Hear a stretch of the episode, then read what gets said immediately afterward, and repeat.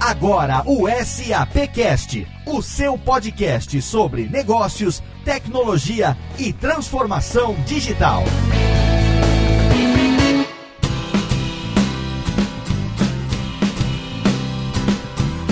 Olá, seja muito bem-vindo. Eu sou Léo Lopes e é com prazer que recebo você aqui em mais uma edição do SAPcast, o podcast da SAP Brasil, quinzenalmente trazendo para você assuntos relacionados a negócios, tecnologia e transformação digital. E no programa de hoje a gente vai falar exatamente sobre um dos nossos subtítulos, transformação digital, um assunto constante aqui no SAPcast. Você com certeza sabe o que é transformação digital. Você sabe que o mundo digital tá mais nas nossas vidas do que a gente pode imaginar no táxi que você pega pelo seu aplicativo, não mais no ponto de táxi como a gente pegava antes, ou pelo telefone quando a gente ligava para chamar um táxi. A transformação digital tá nas compras que a gente faz pela internet, quando a gente pede comida pelo aplicativo, não precisa mais ligar no delivery, não precisa mais também ir na loja física para fazer a compra. Na sua máquina de café que você com certeza tem aí e você aperta um botão e o café já tá pronto aí na sua xícara, não precisa mais utilizar filtro de papel, as fotos fotos que você tira no seu smartphone que não precisa mais revelar. Você lembra da época que a gente tinha que revelar a fotografia? Todas essas coisas estão presentes no nosso dia a dia e são tão comuns que às vezes a gente nem se dá conta de que estamos vivendo a era da transformação digital. E essa transformação que o mundo passa não está sendo diferente com a SAP. A gente vai falar sobre isso hoje aqui, como que a SAP está transformando o mundo de FSI. FSI é uma sigla FSI para Financial Services Industry, que se refere aos serviços financeiros, ou seja, bancos e seguradoras. Um tema que, inclusive, na semana de publicação desse podcast, está sendo abordado no CIAB, que é o principal evento de tecnologia para o setor financeiro da América Latina. Está acontecendo exatamente na semana de lançamento desse programa. E para falar sobre um tema tão relevante, tão bacana que é a transformação digital presente na vida de todo mundo, a gente tem aqui convidados especiais. Mas antes de chamar os convidados, é claro, eu tenho que chamar aqui os meus companheiros de SAPcast, começando por ele diretamente lá das nababescas instalações da SAP Brasil em São Paulo, meu amigo Rodrigo Murad. E aí, Rodrigão? Fala, Léo, tudo bom? Tudo jóia, estamos aqui para mais um SAPcast, mais uma vez falando sobre transformação digital, né? Isso aí, Léo, e hoje falando de uma indústria super relevante pra gente, e uma coisa que você falou, acho que no nosso primeiro programa, foi uma das primeiras impressões que você teve da SAP quando você falou com uma pessoa aí do banco aí de Serra Negra, né, que conheciam a SAP, né? Exato, meu primo, gerente da minha conta no banco, quando a gente fechou o contrato que eu falei para ele, ó, se segura que a partir desse mês vai entrar uma grana animal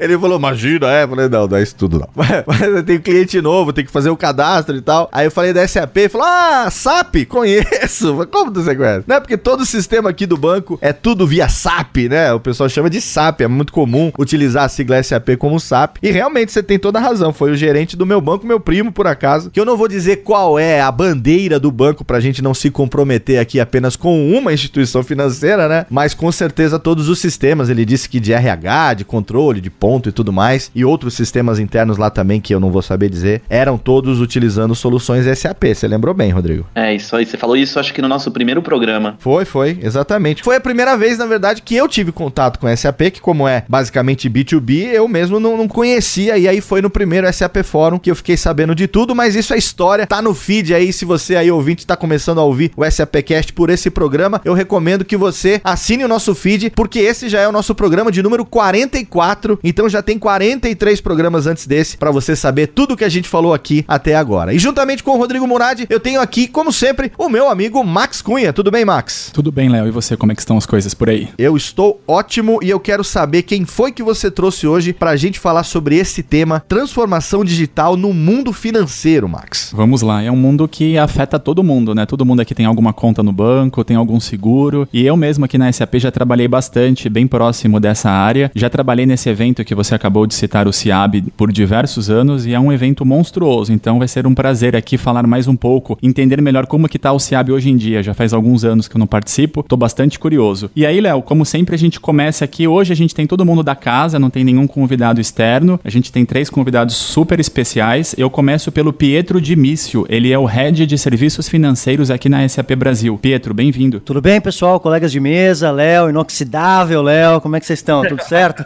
Fala, Pietro. Show de bola. Bom, prazer estar aqui com vocês, essa mesa redonda, debater um tema tão importante aí como pessoa física e nos meus 12 anos de casa aqui de SAP, tenho o prazer de liderar essa indústria, uma indústria que está transformando uh, o nosso cotidiano e um dos segmentos que mais cresce na SAP globalmente. Então, um prazer gigante estar aqui com vocês hoje. Obrigado, Pietro. O prazer é todo nosso. E continuando, Léo, a gente tem a Grace Góes. A Grace ela é gerente de pré-vendas para serviços financeiros aqui na SAP. Bem-vinda, Grace. Olá, pessoal. Muito prazer estar aqui com vocês, né, meus colegas aqui de, de equipe e de casa. Eu tenho 21 anos de SAP, sempre dedicada a serviços financeiros, como pessoa física e aqui como empresa também. E como todos comentaram, é um tema super estratégico para nós. Temos aí o CIAB chegando e vamos falar bastante desses temas aí de transformação digital. Legal, Grace. E para fechar esse time que está super especial, a gente tem o Leandro Santos, que é arquiteto corporativo para serviços financeiros na SAP. Bem-vindo, Leandro. Opa, bom dia, pessoal. Uma honra estar aqui com vocês também, dividindo esse espaço, conversando sobre esse tema que eu gosto tanto. Tenho aí cinco anos de SAP e mais que o dobro disso no mercado segurador. E hoje trazendo essa experiência aqui para dentro, para que a gente possa levar nossos clientes rumo a essa jornada de transformação digital. Sejam bem-vindos, Pietro, Grace e Leandro, e é com esse time que a gente vai abordar hoje como a transformação digital está mudando os serviços financeiros. Como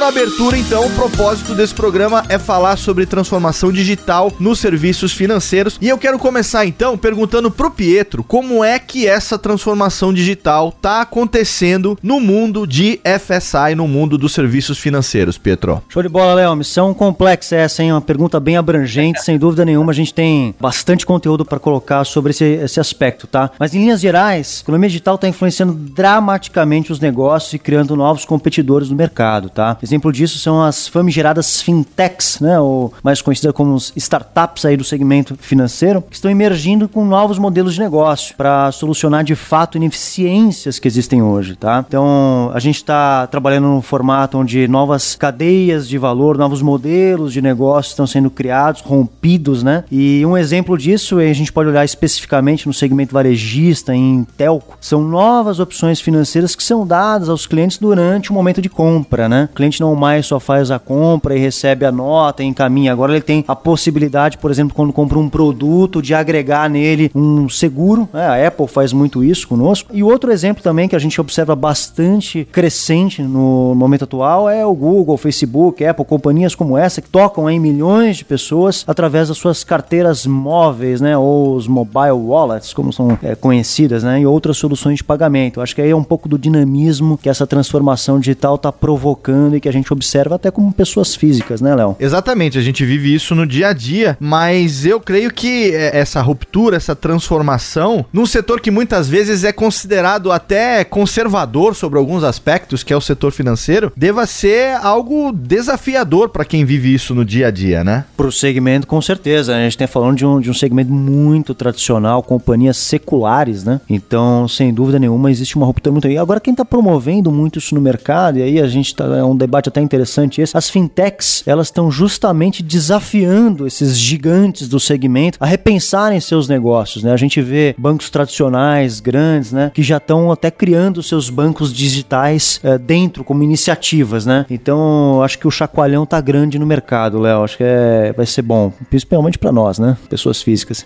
Ô Grace, e como é que se sobrevive a isso tudo, hein? Essa ruptura toda que tá acontecendo, hein? Então, Léo, é um grande desafio, né? Porque hoje em dia, é, os clientes eles precisam, eles querem mais eficiência, né? Nós, né, como cliente, esperamos, né, uma entrega mais rápida, mais personalização. Eu espero que, que quem me atenda me conheça, né? Uhum. Então é realmente um grande desafio. E eu costumo dizer, Léo, que a transformação digital começa por nós, né? Pelas pessoas, né? Como você mesmo comentou no início dessa abertura, é, está no nosso dia a dia, né? Essa, essa transformação. E as empresas e essas instituições financeiras, elas também precisam se transformar, né? Justamente para para poder oferecer o que nós, como clientes, esperamos. E aí vou te dar um exemplo, Léo, até pessoal, tá? Tenho um filho de 11 anos e eu vou começar a pagar uma mesada para ele, né? Sim. Só que o que, que eu gostaria, né? Eu como pessoa pensando nessa transformação digital, poxa, seria muito interessante se eu tivesse um serviço no meu banco que ele pudesse me oferecer um cartão de débito, mas que eu pudesse colocar um rating de acordo com a média escolar dele. Sim. Ou seja, conforme ele tem uma boa média, ele vai ganhar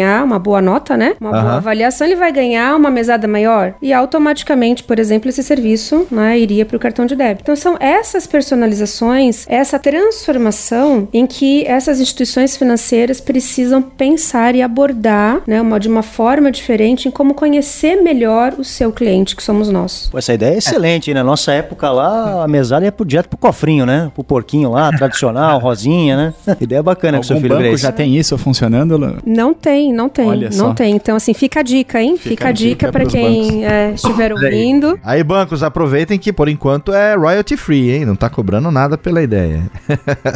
Mas é interessante isso que você tá falando, Grace, porque na verdade nós estamos nos transformando como clientes, né? A gente, principalmente a gente que tá conectado, a gente que. A nossa geração, eu não sei exatamente qual a idade de vocês, mas acredito que a gente seja mais ou menos da mesma geração, diferente da geração dos nossos pais. E quando eu digo nossos pais, eu digo é, pessoas de, na faixa dos seus 65, 70 anos de idade. É, a gente que tá aí nessa faixa que vai entre 25 e 45 anos, mais ou menos. A gente é usuário de tudo isso que tá acontecendo no dia a dia e a gente tá transformando o nosso comportamento como cliente, né? Então, eu acredito que pro setor financeiro entender melhor, digamos, entre aspas, os objetivos que nós temos, seja um dos maiores desafios, né? Exatamente, Léo. E uma, uma curiosidade, não sei se você sabia, mas 18% dos millennials, né, dessa nova geração, eles mudaram de banco nos últimos 12 meses. Eu acredito, não só de banco, como de emprego, como de clube, de escola. Não gostou, vai lá e muda, né? O que, que isso significa na prática, né, no meu ponto de vista? Eles não querem tanta fidelização, e sim mais sim. experiência. Exato, né? exato. Aquele que oferecer mais experiência, né, vai conquistar aquele cliente. E o que é interessante, Léo, também, que a gente pode colocar, é que a gente tem uma, nós, né, temos aqui uma poderosa rede, né, de colaboração, Facebook, Twitter, LinkedIn, clientes,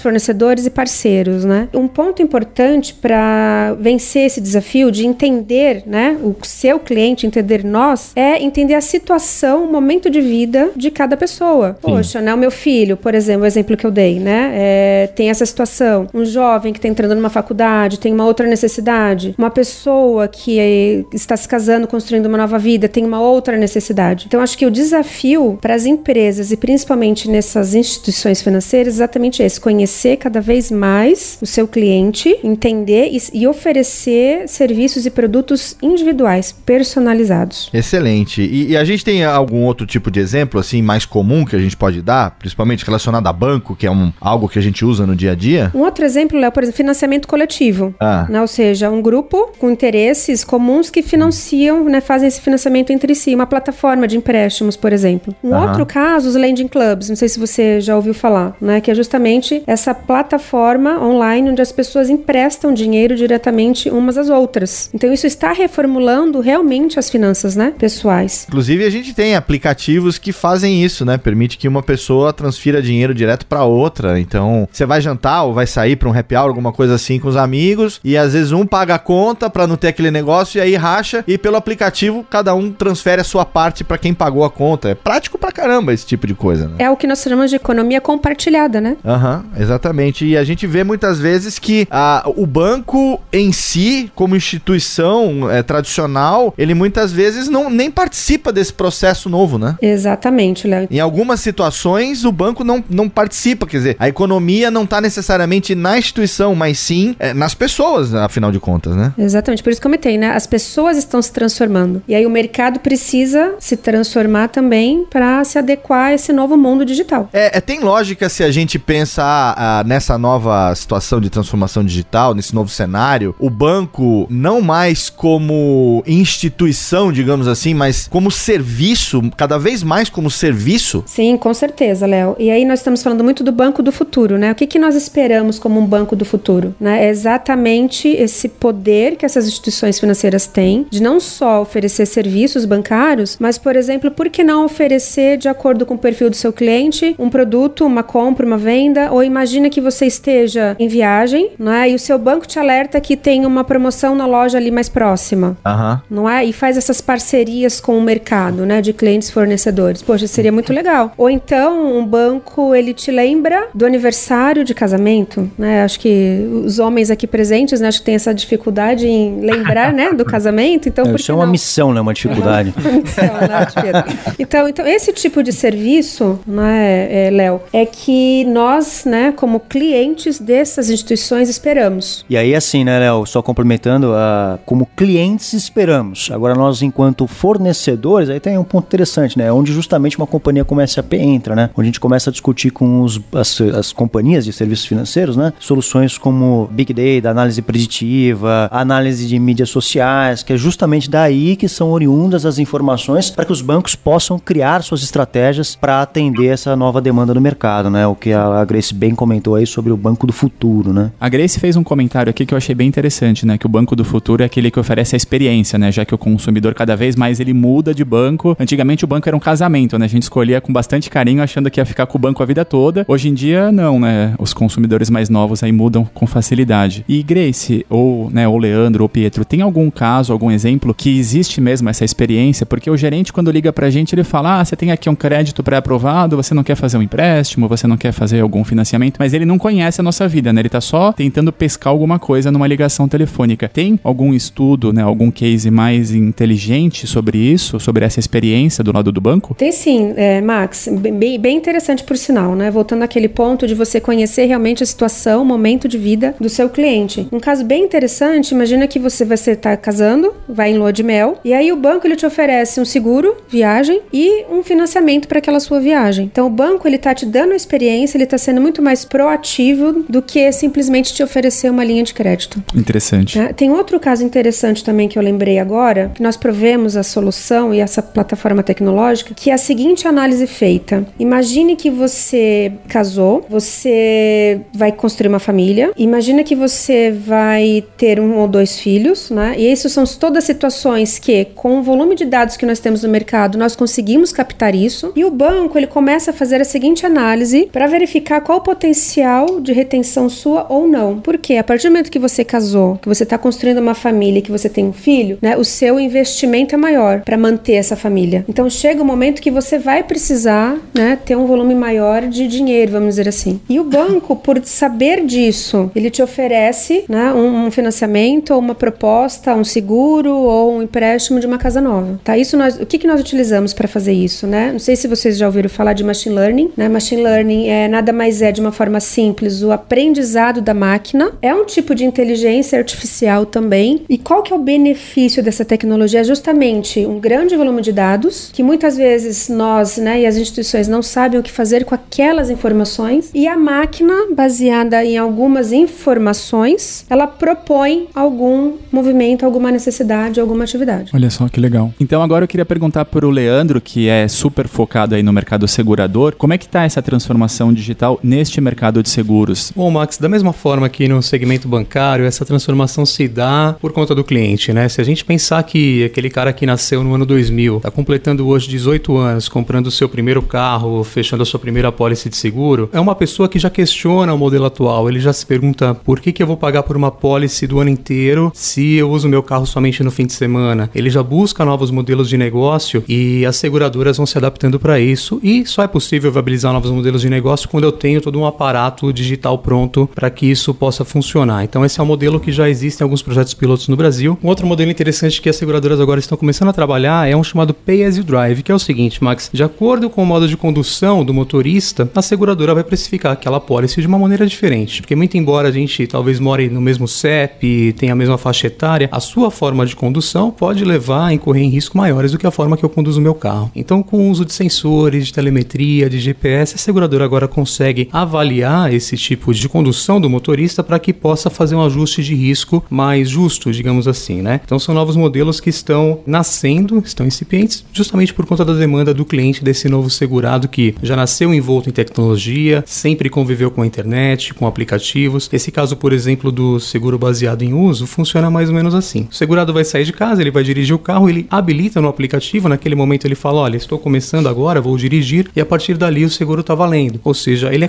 cobrado só por aquele instante que de fato ele está saindo com o veículo de casa, está incorrendo algum tipo de risco, o que é bastante interessante. E outro exemplo interessante, Max, tem uma seguradora americana chamada Lemonade, né? Eles estão fazendo o que se chama de seguro peer-to-peer. -peer. Como que funciona isso? Ao invés de um modelo de seguro tradicional, eles estão fazendo o seguinte: você faz uma policy com eles pelo site que eles têm em 90 segundos. Boa parte deste valor que você pagou na sua policy, eles dizem que não vai ficar com eles. O que, que é feito? Se você não tiver nenhum sinistro dentro daquele seu ano de, de vigência de apólice, eles pegam 80% desse valor e destinam a uma instituição que você definiu no ato da contratação. Então, qual que é o benefício para os dois lados? Né? O novo modelo de negócio onde o segurado começa a tomar conta melhor do seu bem, para que não incorra em nenhum tipo de sinistro, ao mesmo tempo que tem uma causa filantrópica envolvida. Né? No final desse seguro, esse valor é repassado para uma instituição de, de caridade. E é interessante que ele se denomina uma empresa de tecnologia que vende seguros e não uma seguradora. Por quê? Para que isso tudo possa acontecer, existe muita tecnologia envolvida, né? Desde a contratação do risco, quando ele consegue fazer isso em 90 segundos, até o pagamento do sinistro. Você imagina, Max, que quando você tem algum problema, você vai entrar no aplicativo da seguradora, notificar esse sinistro e receber em 3 minutos. Se a gente pensar isso hoje no Brasil, é, é, pratica, é impraticável, né? A gente não vê isso acontecendo. E é uma coisa que eles já conseguiram. Eles têm inclusive um recorde de terem pago um sinistro em 3 segundos. O que está por trás disso? O segurado abriu um sinistro nesse app, enviou as fotos de um, um acidente, de alguma coisa, e você tem toda uma estrutura de robôs, de machine learning, como a Grace citou, que está avaliando a possibilidade daquele sinistro ser um caso real, ser um caso legítimo de não ser uma fraude, e para em seguida disparar um pagamento para esse segurado. Então é muita tecnologia embarcada que suporta esse tipo de negócio que é, é extremamente atrativo para esse novo consumidor.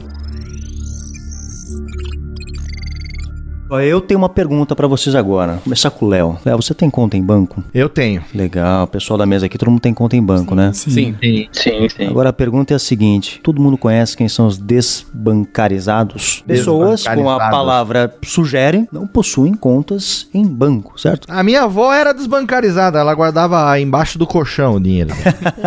Mas você sabe que interessante, assim como a sua avó, outras 55 milhões de pessoas acima de 18 anos são desbancarizadas desbancarizadas. Ou seja, uma outra forma de ler isso é que quase 42% de toda a população brasileira acima dessa faixa etária é desbancarizada. Agora, o mais interessante é o quanto esse público gasta de dinheiro por ano. Alguém tem ideia desse número? 665 bilhões. Isso é quase, para dar uma ideia para vocês, isso é equivalente ao PIB de países como Chile, Singapura, Hong Kong, por aí vai. Então, quer dizer, tem todo um mercado de profissionais hoje é, que que recebem, que têm dinheiro, que têm poder de aquisitivo e que fazem suas aquisições né, no mercado varejista e por aí vai, mas que não tem relação com essas instituições. Então, o que está crescendo muito são cartões que você carrega, né? Não tem mais aquele crédito disponível no banco. E aí entra justamente um pouco daquilo que eu iniciei aqui no nosso cast, quer dizer, como que essas fintechs ou como os grandes mamutes do segmento estão buscando atuar com estes clientes. Isso é um grande desafio ainda. Não existe uma resposta certa, tem várias respostas, né? Que estão sendo tentadas para tentar tocar esse público que hoje está à deriva, né? É bastante interessante esse ponto. Inseguros também no Brasil, Pietro, se a gente verificar, o brasileiro ele não tem bem estabelecida a cultura do seguro, né? Então, as, principalmente as seguradoras multinacionais, elas enxergam o mercado brasileiro como de grande potencial. Ao contrário, por exemplo, de um consumidor americano, onde cada vez que ele pensa em proteção de patrimônio, ele pensa em apólice de seguro, o brasileiro ele vai ainda muito naquela linha do que ele, do seguro de automóvel, que é um quase que um mal necessário, né? Ele sabe que tem que ter. Algumas vezes um seguro residencial e menos ainda um seguro saúde. Não existe esse aculturamento. Quando ele pensa em proteção de patrimônio, ele pensa primeiro em comprar alarme, contratar segurança, quando ele deveria pensar primeiro talvez uma pólice de seguro. Então é um mercado bastante a ser muito desbravado ainda. E a seguradora, diferente do banco que sempre teve aquele relacionamento direto com o cliente final, ela tem o corretor como interlocutor final do segurado, né? Então ela ainda conhece menos ainda o cliente final e está trabalhando hoje para conseguir trazer um pouco mais de conhecimento externo desse, desse cliente cliente. É verdade, bem observado. É, e voltando até um pouco no ponto, né, Leandro, que você comentou de conhecer o seu cliente, né? Uma outra dica aí, hein, pessoal? É, em termos de seguro, né,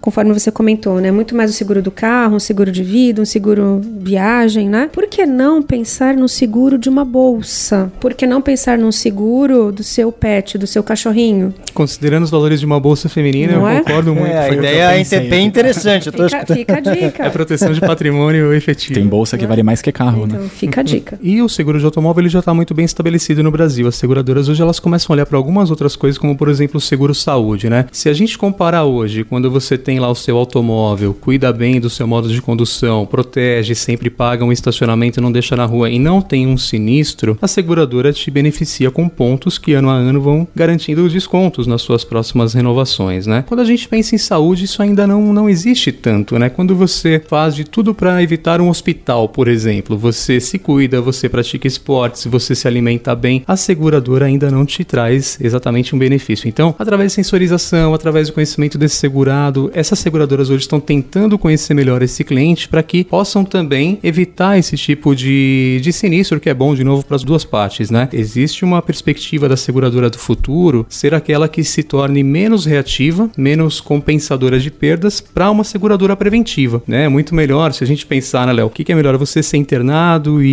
ter as diárias de hospitais pagas, uma cirurgia ou uma seguradora que te conduz a hábitos que evitem você passar na frente de um hospital, ela te incentive numa prática de esporte, ela te garanta algum tipo de pontuação quando você consegue cumprir com uma prova de corrida de rua ou quando você se alimenta de uma maneira saudável, né? Então existe esse aspecto no que a gente chama de seguradora do futuro, que é ela se tornar mais preventiva, mais amiga do, do segurado e para isso ela precisa conhecer essa pessoa. Essa parte me interessou, hein? Eu tenho aplicativos de corrida e tô sempre subindo lá os meus treinos, quem sabe eu recebo aí algum desconto. Pois é, interessante. Essa é a ideia, né? Identificar e precificar de uma maneira justa cada segurado, né? Principalmente beneficiando aqueles que se cuidam e protegem bem o seu patrimônio, o seu corpo, etc.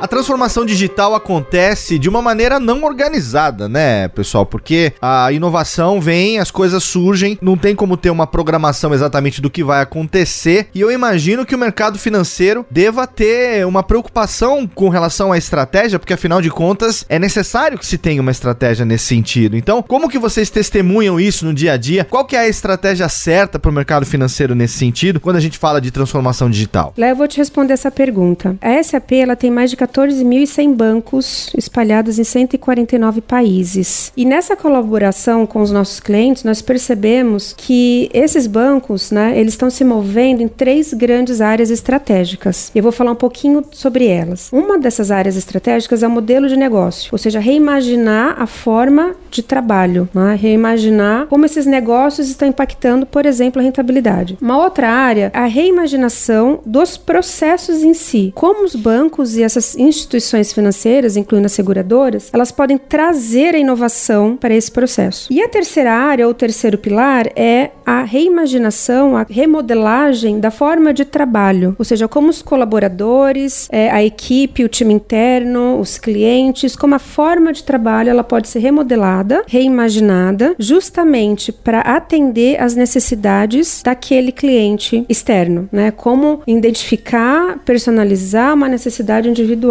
Um exemplo dessa transformação no negócio, como nós já comentamos aqui, é a colaboração com essas fintechs, né? E essas startups que oferecem produtos adicionais aos clientes. Então isso é uma remodelação de um processo que já existe hoje, mas essas startups estão trazendo inovação, mais agilidade e personalização para o cliente. Um outro exemplo são serviços oferecidos por os bancos aos seus clientes, como nós comentamos aqui na rede de varejo, no supermercado, na lotérica. Então o banco deixar de ser simplesmente um banco e se tornar um provedor de serviço, realmente ele entender o seu cliente. Né? O Pietro já comentou aqui também sobre os desbancarizados. Então isso também é uma estratégia para o mercado, ou seja, remodelar o processo de negócio e o modelo de negócio. Parcerias, né, fora do mercado financeiro, é uma compra de imóvel, um seguro, novamente, né, sempre voltado para o momento específico de cada cliente, de cada situação, naquele momento dele. E aí pegando um pouco, né, Grace, o que você estava comentando, eu assim corroboro 100%, quer dizer, hoje tudo é conectado, certo? Internet é a via dessa conexão. Então a gente precisa reimaginar, como você bem colocou, a experiência que o nosso cliente tem. É bem interessante os pontos que você colocou e achei legal complementar aqui, colegas, o como que a SAP se conecta em cima desses desafios que o segmento está vivendo. Quer dizer, você citou aí que são mais de 14.100 bancos uh, em 150 países que uh, rodam SAP, certo? Agora a SAP, ela, não sei se é de conhecimento, mas São mais de 14.100 bancos que usam nossas tecnologias e usam em função muito do que a SAP é, propaga no mercado. Quer dizer, são bilhões em aquisições de pesquisa e desenvolvimento, é, combinando tecnologia com conhecimento em processos é, de negócio. Né? A SAP há 44 anos no mercado, notoriamente aí conhecida por RP, né? os sistemas de gestão. Agora, interessante observar que hoje 30% aproximadamente da nossa receita global é oriunda do famigerado ERP, né? onde a SAP foi precursora. O restante vem de inovação, propriamente dito. Então, quer dizer, é como um pouco a SAP está se colocando no mercado. E aí, ah, de uma forma bem resumida, ou colocando aqui um sumário para vocês, a gente pode dividir basicamente em cinco pilares a estratégia da SAP para esse mundo digital. O primeiro deles, experiência do cliente por todos os canais. Aí talvez um dos mais importantes, quer dizer, como que eu toco meu cliente em todo um momento, em todo o ciclo de compra dele, em todo o ciclo de vida dele, certo? O segundo, a colaboração em rede de negócio por todo o ecossistema. Então, quer dizer, como é que eu toco toda a cadeia e não somente eu como instituição financeira fornecendo um crédito para ele, mas como que eu entendo esse cliente, ataco ele no sentido positivo da palavra, né, auxiliando ele nos outros momentos do ciclo. Ah, o terceiro é engajamento da força de trabalho, aí incluindo colaboradores e contratantes, como é que a gente busca sinergia entre esses dois mundos. O quarto, né, o famigerado IoT ou internet das coisas, né, e a parte de Big Data, que direciona aí percepções e os insights, a gente coloca aí uma conotação de tempo real para eles, criando valor em novos modelos de negócio. E por fim, não menos importante, que nós chamamos de processos core, ou, ou aqueles processos que são os centrais de uma organização, de uma instituição financeira ou até mesmo de uma seguradora, né? Por exemplo, aí falando de originação e processamento de transações, as, as finanças e as contabilidades, risco e algo bastante importante aí que são a, parte, questão de compliance, né? Esses, essas companhias elas são alvo de um número importante de regulações, então como, como a SAP suporta essa temática, né? E aí é bastante importante citar um laboratório que a SAP tem em São Leopoldo, Rio Grande do Sul, nossos colegas gaúchos. E esse laboratório cuida é, não somente é, do nosso suporte técnico para soluções, mas também tem um papel importante e fundamental em atender questões fiscais na América Latina, em especial o Brasil, dada a sua complexidade. Então, esse é um fator bem importante que os clientes acabam considerando como um diferencial. E aí eu tenho certeza, Léo, que você deve escutar bastante reclamação ou colocação de desafios de companhias e de colegas de mercado que falam sobre essas temáticas fiscais, né? Um pouco da até nós mesmos como pessoas físicas passamos por isso no dia a dia, né? Sim, com certeza, porque é um terreno é muitas vezes pantanoso, né? E mas totalmente necessário, porque a gente tem todas as regulamentações que precisam ser cumpridas e como é pequenos ou médios empreendedores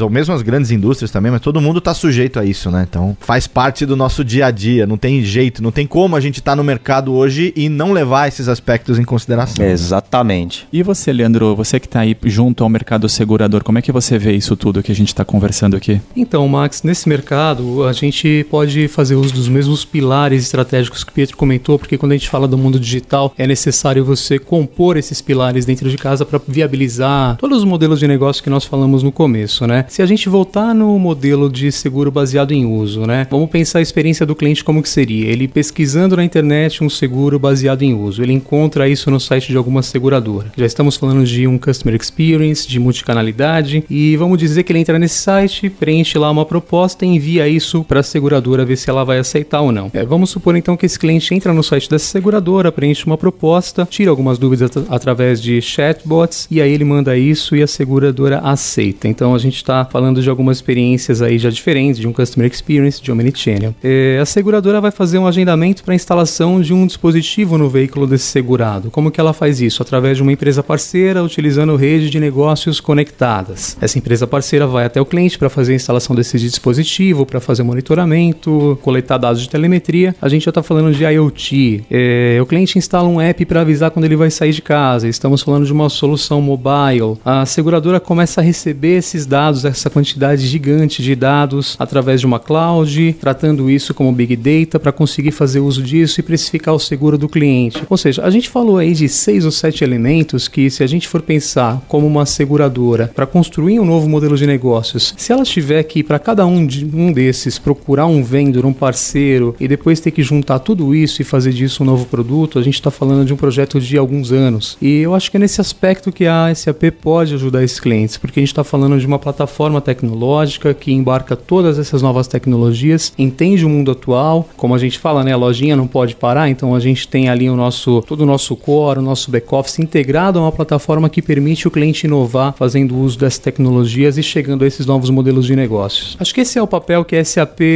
desempenha nesse novo cenário, né, que é justamente trazer todas essas tecnologias embarcadas numa mesma plataforma que suporte não só a inovação, mas também continuar o run the business, né, o dia a dia operacional e de uma maneira integrada que no final, quando eu tenho essa solução, eu já tenha isso facilmente integrado ao meu core existente. Ô, pessoal, vou falar, viu? Gostei dessa mesa redonda, viu, Léo? Achei bem legal. Então acho que fica aqui a sugestão pra gente fazer um repeteco depois. Com certeza vai acontecer, obviamente, porque, primeiro, transformação digital é um tema recorrente aqui no SAPcast. Um dos nossos diferenciais é trazer sempre esse tema falando sobre os diversos aspectos que envolvem a vida da gente. Essa é a primeira vez que a gente aborda diretamente os serviços financeiros e com certeza não vai ser a última porque a transformação digital está acontecendo, inovação, que é uma palavra também que tem sido muito usada não só pela SAP, mas aqui no SAPcast também, faz com que as coisas se transformem muito rápido, né? Então, vamos contar obviamente com a presença de vocês em mais episódios do SAPcast. Então, eu quero agradecer aqui nominalmente a todos os nossos convidados, começando pelas ladies, né? Grace Goy, gerente de pré-vendas para serviços financeiros da SAP. Obrigado pela sua presença, Grace. Obrigado, Léo. Foi um prazer imenso aqui estar com meus colegas aqui de time, com você, compartilhar experiências, né, que são nossas do dia a dia, né? Não, não é nada, não acontece nada de diferente fora daqui, né?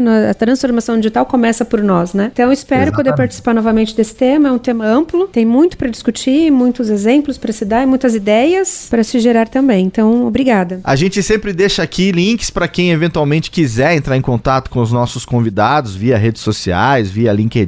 Você tem algum link que você queira deixar com a gente aqui pra gente colocar no post? Sim, LinkedIn, Léo, é Grace Góes. E eu tenho uma, uma página lá com assuntos de transformação digital. Inclusive, recentemente eu postei alguns comentários, até como uma mãe pensando na educação do seu filho, né, nesse mundo digital. Então é bem interessante. Acessem lá. Obrigado, Grace, pela sua participação. Quero também agradecer ao meu xará, Leandro Santos. Você sabe que eu sou Léo Lopes, mas meu nome é Leandro. Leandro Santos, arquiteto corporativo para serviços financeiros da SAP. Xará, obrigado pela participação aqui também. Queremos você aqui mais vezes, hein? Muito obrigado, Léo. Muito obrigado à mesa aqui. É sempre um prazer falar desse tema. Como a Grace colocou, nós temos aí muitas oportunidades. Nós somos correntistas, nós somos segurados, nós também compreendemos esse mercado, sabemos a, os nossos novos anseios, né? E é sempre bacana falar disso e como que a gente vislumbra esse novo mundo com essas novas tecnologias. Obrigado. Quem quiser também interagir com você, eventualmente adicionar você lá no LinkedIn, aumentar o networking, como é que faz, Leandro, para te achar? Sempre bacana. Meu LinkedIn é linkedin.com/leandro.lds. Fica aí também o link no post para você ouvinte do SAPcast e por último, mas não menos importante, quero agradecer ao Pietro Dimício, o head de serviços financeiros para SAP Brasil, que acrescentou demais ao programa de hoje. Pedro, obrigado, cara. Preciso falar uma coisa, Léo. Adorei ficar aqui com vocês hoje. Fantástica a, a, dinâmica aqui da mesa. Fica aqui já, Max. A gente vai ter que gravar outro, não tem Iremos, jeito, meu amigo. com certeza. Já vamos é. deixar agendado aí, que é difícil conseguir a agenda de vocês, é, a gente, a gente vai ter que fazer outro. Pessoal, queria agradecer também os ouvintes, comentar que a missão da SAP, no final aqui, se eu pudesse resumir aqui em poucas palavras, seria tentar preencher justamente o gap que acontece entre a tomada de decisão, né, de você, pessoa física, você ouvinte que está aí na sua casa, está no seu trabalho, está no, no trânsito, a parte transacional que acontece dentro da empresa. Ou seja, todo esse gap que acontece, acho que é parte da missão da SAP. Como que a gente preenche isso de uma forma inteligente, de uma forma eficiente, de uma forma, por que não, eficaz também. E tudo isso sedimentado por uma plataforma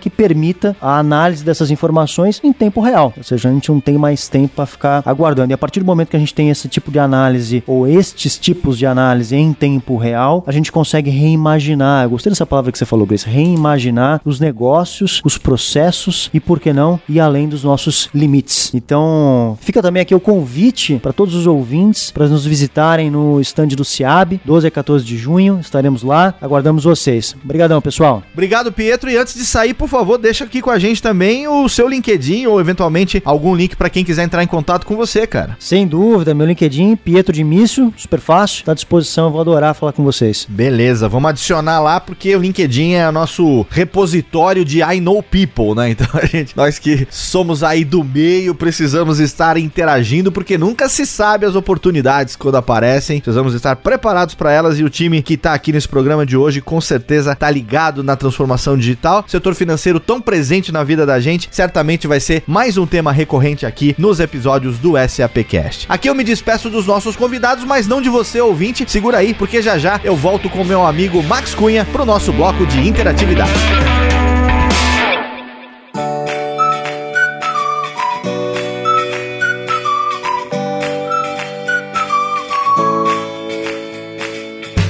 De mais um SAPcast, mais um bloco de interatividade. Durante a nossa gravação, Rodrigo Murad foi abduzido e não está aqui conosco. Você deve ter percebido o sumiço de Rodrigo Murad durante a gravação. É o que acontece quando você desempenha uma função de responsabilidade numa empresa como a SAP. Às vezes eles te chamam e você precisa sair correndo. O Rodrigo saiu, mas eu continuo aqui com meu amigo Max Cunha, né, Max? Exato. O Rodrigo tem feito isso, né, Léo? A gente tem que depois conversar com ele que vira e mexe, ele tem esses processos aí de sumiço aqui do SAPcast. A gente chama de abdução, né? O Rodrigo é abduzido de vez em quando aqui e você sabe que é mais comum do que o ouvinte imagina, né? Porque já aconteceu do Rodrigo ser abduzido no começo de uma gravação, não participar dos primeiros 20 minutos, voltar depois, participar e todo mundo ter certeza que ele ficou o programa inteiro. Nem o arquivo X explica esse tipo de abdução. É. Não, não, é os sumiços de Rodrigo Morad. Mas ele tá trabalhando, tá lá na SAP e produzindo com a gente o SAPcast aqui, que é o que importa. Meu amigo Max Cunha, vamos pro nosso bloco de interatividade, então, começando pelas redes sociais. O ouvinte do SAPcast que quiser interagir com a gente, como é que faz? Isso, vamos lá. A gente tem os principais canais da SAP, começando pelo Facebook, nós temos a fanpage SAP Brasil. Quem gosta de Twitter, a gente tem um arroba SAP Brasil no Twitter. No Instagram, a gente tem o canal SAP Latin America. E temos também o um e-mail para o ouvinte que quiser interagir e mandar alguma sugestão para nós, que é o sapcast.sap.com.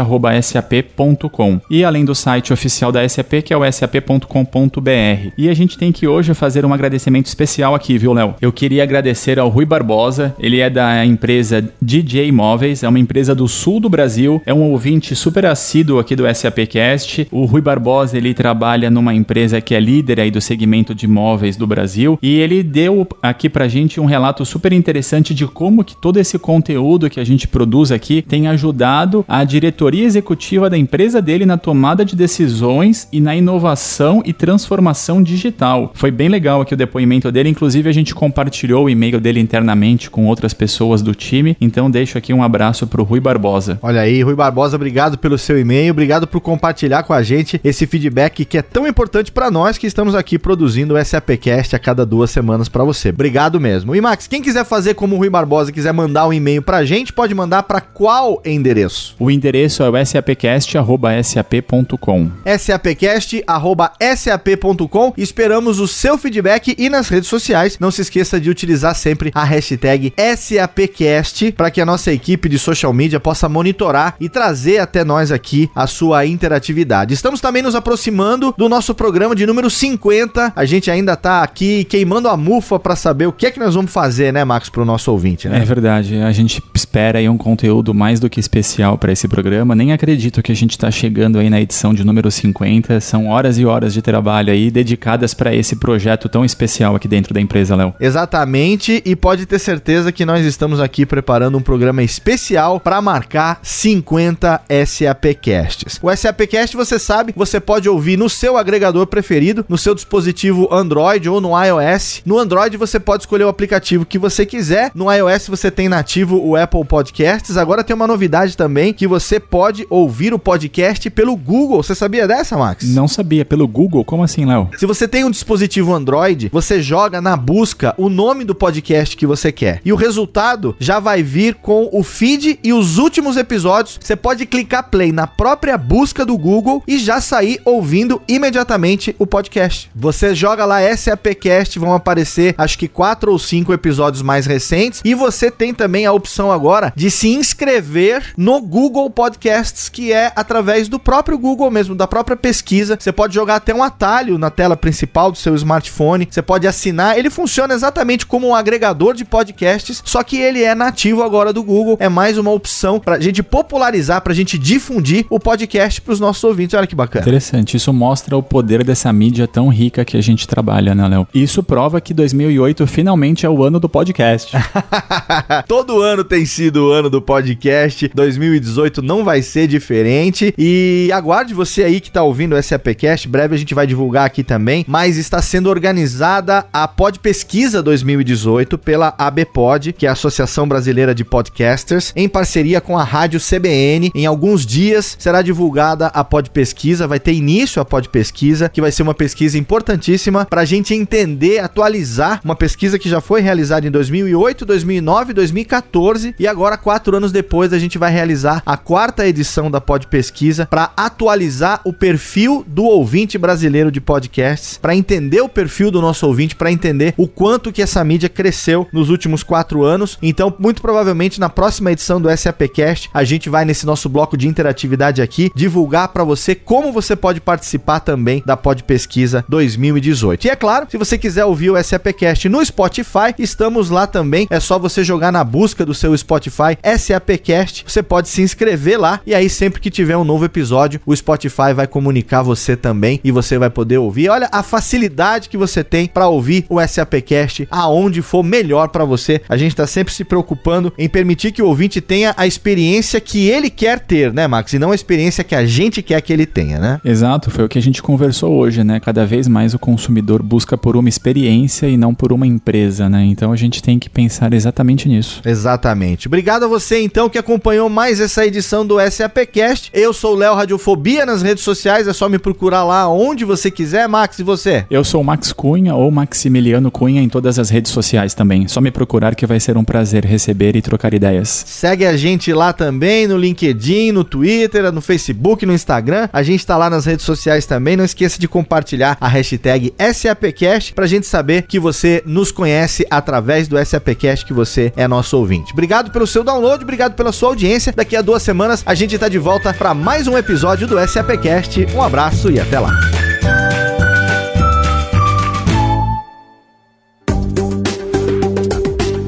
Mais conteúdo SAP, acesse sap.com.br.